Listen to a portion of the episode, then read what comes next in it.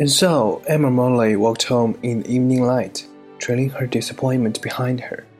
The day was cooling off now, and she shivered as she felt something in the air. An unexpected shudder of anxiety that ran the length of her spine, and was so intense as to make her stop walking for a moment. Fear of the future, she thought.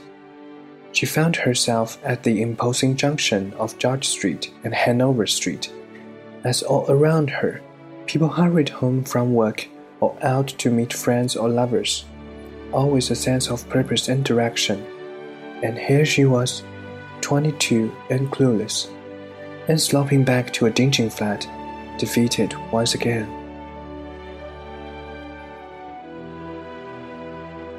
What are you going to do with your life? In one way or another, it seemed that people had been asking her this forever. Teachers, her parents, friends at three in the morning. But the question had never seemed this pressing, and still she was no nearer an answer. The future rose up ahead of her, a succession of empty days, each more daunting and unknowable than the one before her. How would she ever fill them all? She began walking again, south towards the Mound. Live each day as if it's your last. That was the conventional advice, but really, who had the energy for that? What if it rained or you felt a bit glandy? It just wasn't practical.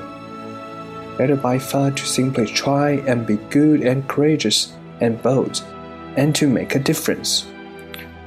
Not change the world exactly, but the bit around you. Go out there with your passion and your electric typewriter and work hard at something. Change lives through art, maybe. Cherish your friends, stay true to your principles. Live passionately and fully and well. Experience new things, love and be loved if you ever get the chance.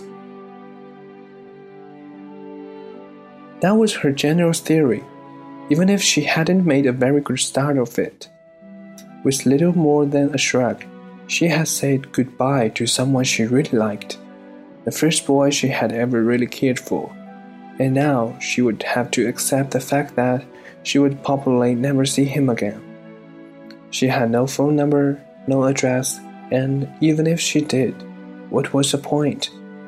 He hadn't asked for her number either, and she was too proud to be just another moony girl leaving unwanted messages. Have a nice life had been her last line. Was that really the best she could come up with? She walked out. The castle was just coming to view when she heard footsteps. The soles of smart shoes slapping hard onto the pavement behind. And even before she heard her name and turned, she was smiling, because she knew that it would be him.